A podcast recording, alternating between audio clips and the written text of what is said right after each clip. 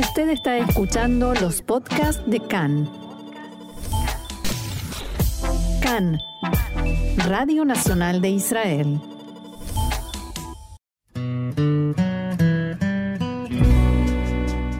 Conversaciones sobre judaísmo, un espacio para la expresión judía desde distintos puntos de vista.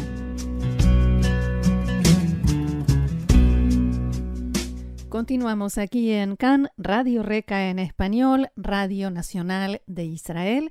Como lo dice la presentación de este espacio, vamos a hablar sobre judaísmo, vamos a tratar de aprender y para eso contamos una vez más con la valiosa ayuda del rabino Daniel Benitzhak. Daniel, shalom y bienvenido a CAN en español una vez más. Shalom, Roxana, ¿cómo te va? Muy bien, un gusto tenerte con nosotros.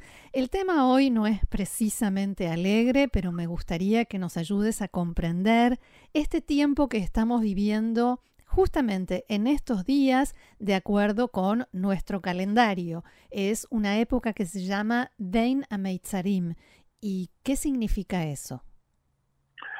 Eh, exactamente, la palabra, la expresión Beina Mesadim aparece en el tercer versículo del libro de Lamentaciones, em, donde el profeta eh, Jeremías em, utiliza esta expresión em, que los sabios la entienden eh, como una metáfora en realidad, porque lo que él dice es que eh, los enemigos o las situaciones más difíciles le llegan al pueblo de Israel en algo que llama Beina Mitzarim. Beina Mitzarim son entre dos vallas, una situación donde tengo dos, dos vallas que no me permiten moverme, o sea que estoy en un lugar estrecho, no tengo hacia dónde escaparme.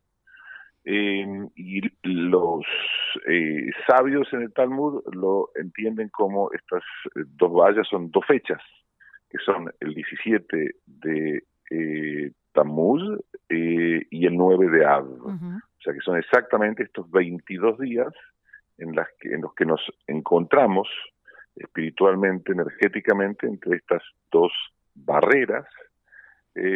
por eso se considera que son días yo no, no, me parece que hay que decir que son días malos, sino que son días con energía, con menor energía, mm. em, que sería algo así como querer eh, subir a, una, a un monte con viento en contra. Ah. No significa que no pueda subir, sino que es una época de poca energía o de energía más baja sin em, embargo, esas dos fechas nos marcan momentos tristes. Claro, pero eh, los sabios, por lo menos en los textos más profundos, lo entienden prácticamente al revés. O sea que justamente porque estos, porque en este tiempo es esta la energía, suceden, sucedieron a lo largo de la historia momentos tristes. Hmm. O sea, el, el es como si, vuelvo a la misma, al mismo ejemplo, si, si voy descendiendo el monte, ten cuidado porque te puedes caer. O sea, pero es anterior, el tiempo es anterior a los acontecimientos, así lo entienden, y me parece que es un modo muy muy sabio de verlo. Sí, y mm, que hay, hay normas, por supuesto, para estos días, ¿qué no se puede hacer? ¿Qué sí se debe hacer? El primer punto, hay distintos, eh, como... Eh, ¿Distintas escuelas? los tiempos no, los, ah. los momentos son los momentos son diferentes porque entre el 17 de Tammuz y el 9 de Av ahí está por supuesto el, Rosh Hodesh, el comienzo del mes de Av. Claro. Las eh, ahí realmente comienza lo que sería la parte menos positiva.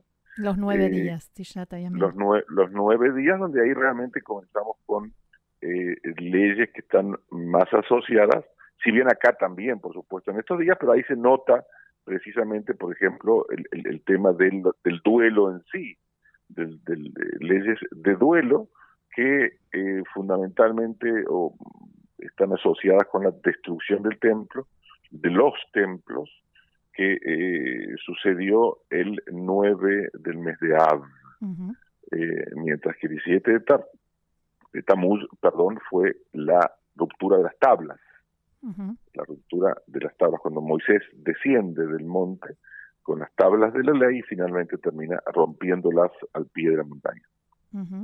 Nosotros sabemos que en estos días eh, no hay casamientos, eh, pero ¿qué más? No, no hay casamientos, eh,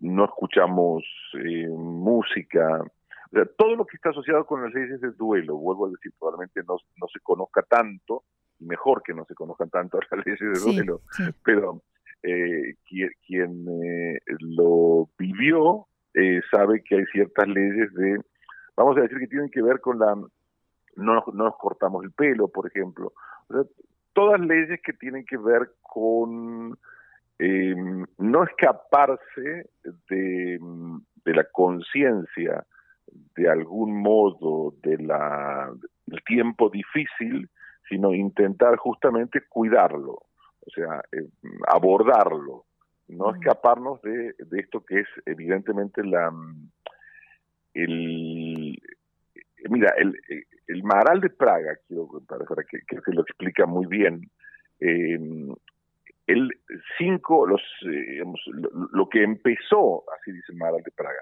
lo que empezó el 17 de Tamuz terminó de concretarse el 9 de Av.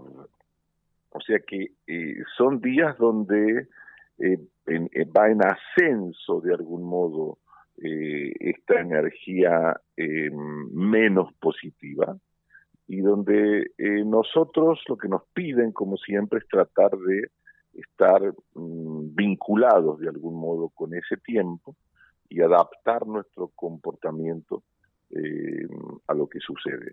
Que sería algo así como las cuatro estaciones, Roxana, ¿no es cierto? O sea, en invierno es mejor que te abrigues y en verano puedes salir con menos ropa. Mm, Ahora, no nos están, eh, no digo imponiendo, pero sí pidiendo un tiempo también para reflexionar sobre lo que pasó, no dejarlo pasar, algo tan serio como la ruptura de las tablas de la ley y, por supuesto absolutamente. Lo que dices es exactamente así. Evidentemente nosotros no podemos eh, hacer duelo por algo que sucedió hace miles de años. Ninguna persona puede tomarse en serio esta afirmación. Quiere decir que el duelo tiene que recaer sobre algo que nos sucede ahora, digamos, en este momento y en este tiempo. La, la ruptura de las tablas en realidad nosotros recibimos la Torah, empezamos a recibir la Torah en la festividad de Shavuot, pero en las tablas de la ley deberíamos haberlas recibido eh, 40 días después. Eh, solo que eh, finalmente esto queda eh, trunco, queda partido en dos cuando Moisés rompe las tablas, o sea, las tablas no llegan al pueblo, Quiere decir que lo que vemos, lo, lo, que sucede con la entrega de la Torah, finalmente queda partida porque lo que vimos fue algo muy elevado en el monte de Sinaí, pero que finalmente nunca llega a las manos del pueblo.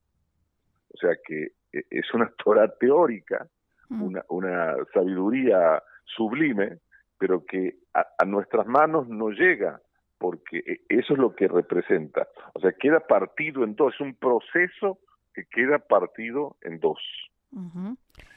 Si quieres te puedo mostrar que la misma idea se aplica también a el 9 de Av, porque el 9 de Av en la Torah, la, la, raíz de la Torah es cuando los exploradores regresan y eh, que quieren eh, espiar qué sucede en la tierra de Israel antes de conquistarla, el segundo año de la salida de Egipto, y cuando regresan y le dicen al, al pueblo, nosotros no tenemos el poder, no tenemos la fuerza de entrar, vamos, nunca vamos a poder conquistar esa tierra por la gente que habita allí.